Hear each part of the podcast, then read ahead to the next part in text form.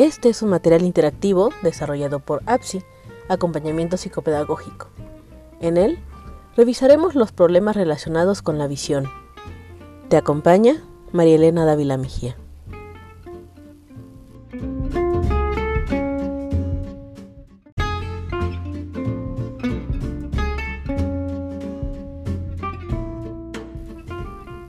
La capacidad visual se hace realidad en la percepción visual.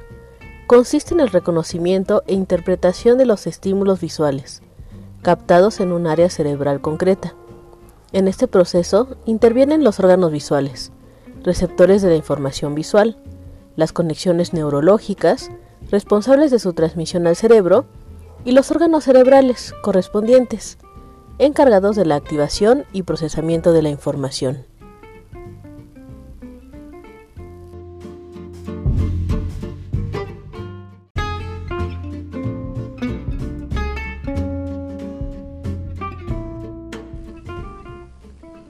Algunas características del sentido visual son es capaz de identificar y discriminar estímulos complejos con una velocidad tal que por otros sentidos sería casi imposible. Es capaz de, percibir varios estímulos a la vez, sin dificultad. Es analítica, capta detalles. En un sentido globalizador, no solo capta los detalles, sino que integra en conjunto es un sentido integrador de lo aportado por otros sentidos.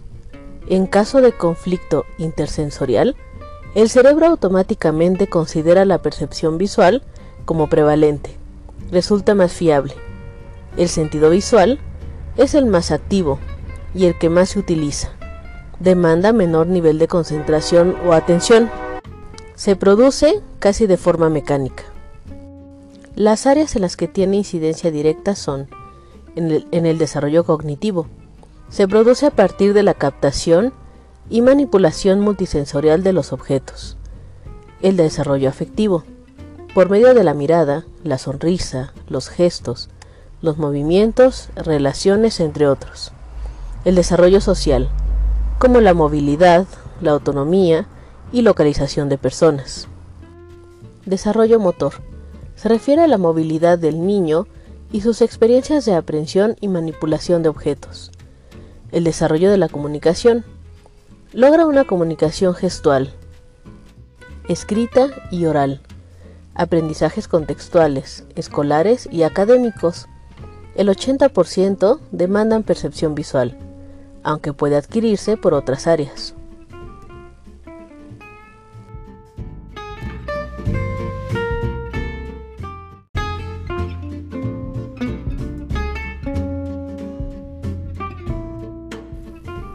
La habilidad visual se desarrolla, por lo tanto, es susceptible de enseñarse y de aprenderse, o al menos de potenciarse. Algunos factores dificultan el desarrollo de tal habilidad para determinadas poblaciones. Hay amenazas intrínsecas y extrínsecas.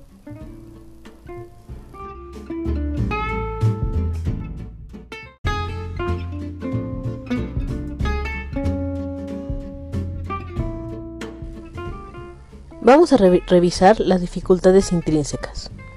La deficiencia visual se refiere a todas aquellas afecciones graves de la visión, como consecuencia de alguna anomalía en el sistema visual, alguna patología visual o de otro tipo con repercusiones en dicho sistema, alguna intervención quirúrgica, algún accidente o alguna circunstancia congénita, perinatal o adquirida la Organización Mundial de la Salud determina que existe una deficiencia visual cuando la agudeza visual después de la oportuna corrección óptica es igual o inferior a un tercio, que es la distancia a la que se sitúa el sujeto, para ver el optótipo correctamente. El grado más acusado de deficiencia visual es la ceguera o invidencia concebida como estado caracterizado por la ausencia operativa de visión. No todos los casos de ceguera son idénticos. Pueden distinguirse varios estadios. El primero, la ceguera profunda, que permite contar los dedos situados a menos de 3 metros. La ceguera legal, casi total. Solo permite el recuento de los dedos a un metro como máximo de distancia. Y la ceguera real o ausencia total de visión, con independencia de la percepción de la luz. El grado máximo de ceguera se conoce como amaurosis, que denota la ausencia de percepción de la luz. La baja visión es el intervalo intermedio que existe entre la ceguera y la visión normal. El término baja visión denota la existencia de visión, aunque se presenta mermada. Se entiende por baja visión el conjunto de posibilidades visuales que, aún disminuidos, resulta funcional para la adquisición de información del ambiente. Algunos autores distinguen la baja visión de la ceguera, porque los que padecen la primera pueden acceder a la lectoescritura impresa, a diferencia de los que padecen ceguera, que requieren el sistema braille.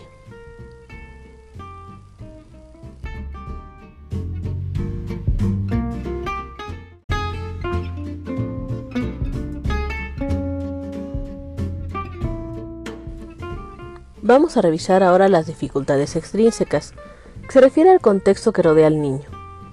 Responsabilidad del contexto en que se desarrolla el niño es velar por el cumplimiento de normas básicas de cuidado e higiene visual, como evitar miradas directas y prolongadas hacia el sol o hacia lámparas de alta intensidad lumínica, evitar circunstancias que puedan provocar accidentes que pudieran ser contraproducentes para la vista, hábitos dignos de potenciar sobre el lavado y cuidado oportuno de ojos, evitando el frotado de los ojos, sobre todo, sobre todo de manera intensa. Es importante advertir y evitar los usos inadecuados de la visión. Algunos son acercarse excesivamente al material impreso para captarlo, o a la pantalla, forzar el parpadeo, sometiendo deliberadamente al ojo a estancias prolongadas de trabajo, uso visual en tareas prolongadas, de pantalla de televisión o computadora, uso de videojuegos, sobre todo de pantalla pequeña o de bolsillo. Cuando las condiciones visuales que presenta el sujeto distan mucho de ser normales, las cuestiones ambientales requieren mayor atención. Los ambientes dejan de ser tan estimulantes para los bebés y niños con problemas visuales como lo son para bebés y niños con visión normal.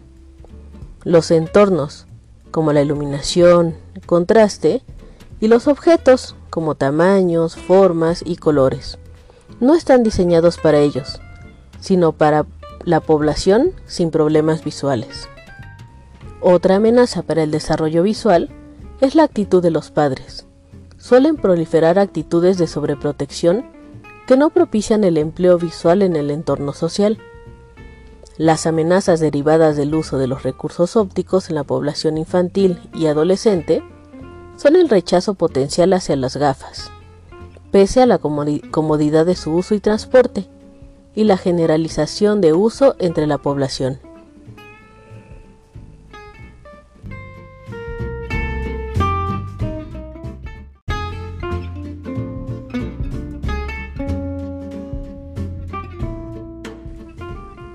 La evaluación visual es un proceso complejo que demanda la colaboración de distintos profesionales, como oftalmólogos, padres, maestros y el propio individuo, para realizarse en momentos y contextos adecuados.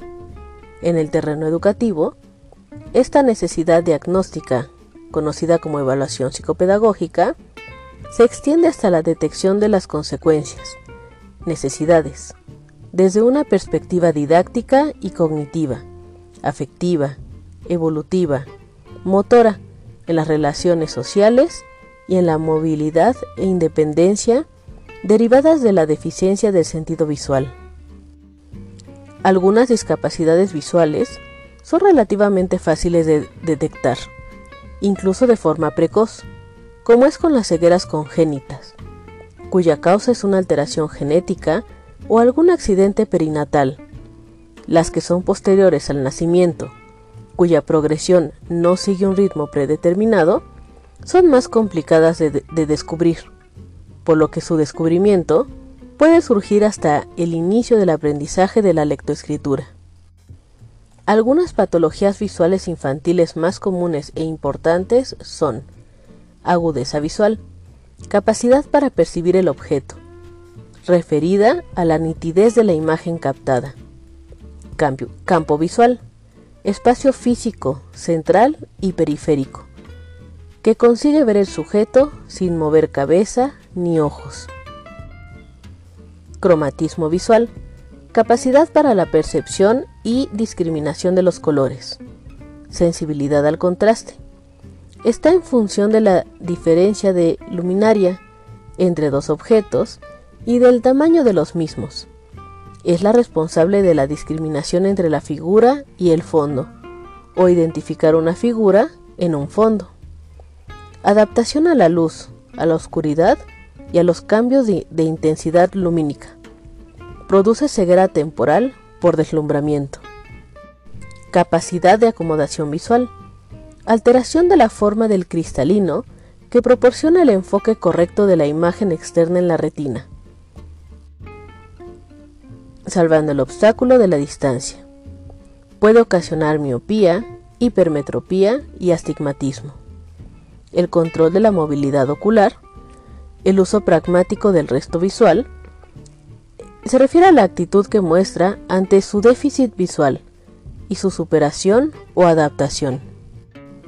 Es importante reconocer el momento del ciclo vital en las que se produce la pérdida visual, distinguiendo entre las congénitas o perinatales, que inciden en el desarrollo sensorio-motor, cognitivo, personal y visual, y las adquiridas, que repercuten en la autonomía, autoestima, movilidad, además del contexto en que se produce, si es paulatina o de forma súbita.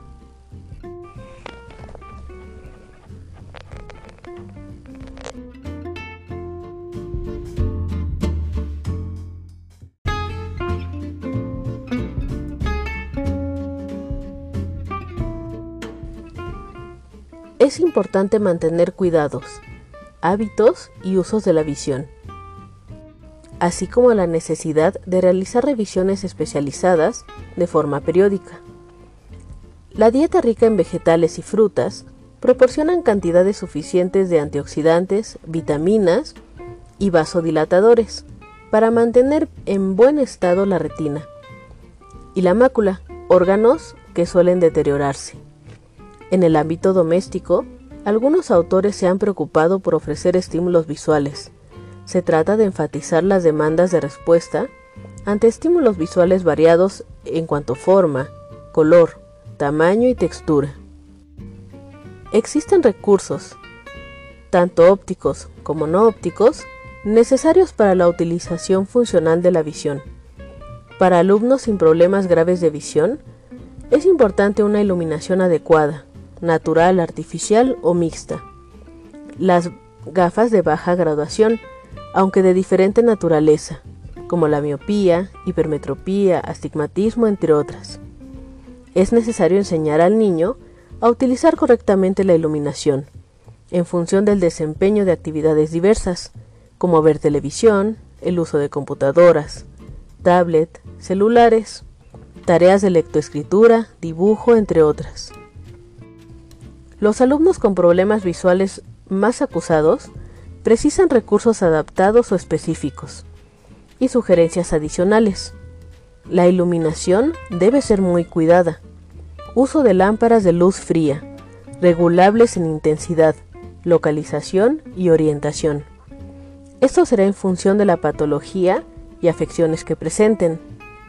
Otros recursos no ópticos para los alumnos con problemas visuales son los instrumentos adaptados o, diseñados para la movilidad y autonomía. Juegos e instrumentos lúdicos adaptados, relojes adaptados, mobiliario adecuado y material escolar apropiado. Adicionalmente, se requieren ayudas o recursos ópticos que proporcionan la ampliación óptica de la que carecen estos sujetos. En cuanto a la intervención directa, se han diseñado programas de rehabilitación y estimulación visuales. Los programas de rehabilitación visual competen a los oftalmólogos. Pueden ser necesarios programas de sensibilización y actuación para personas que rodean al niño con dificultad en la visión. Los programas de estimulación visual se han desarrollado desde distintos campos y se suelen implementar en el contexto escolar como medio para potenciar el uso funcional del resto visual y aplicarlo a actividades y tareas escolares y no escolares. La ubicación dentro del aula del alumnado y del mobiliario en relación con la iluminación son aspectos que determinan en cierta medida el rendimiento visual. Deben tener perfectamente la luz natural, por la dirección adecuada, de manera que no se produzcan sombras. Las ventanas estarán provistas de filtros, que permitan regular la entrada de la, de la luz y de los rayos solares. La colocación del alumnado debe garantizar la perfecta percepción del docente, pizarra, y compañeros, sin que existan obstáculos o interferencias.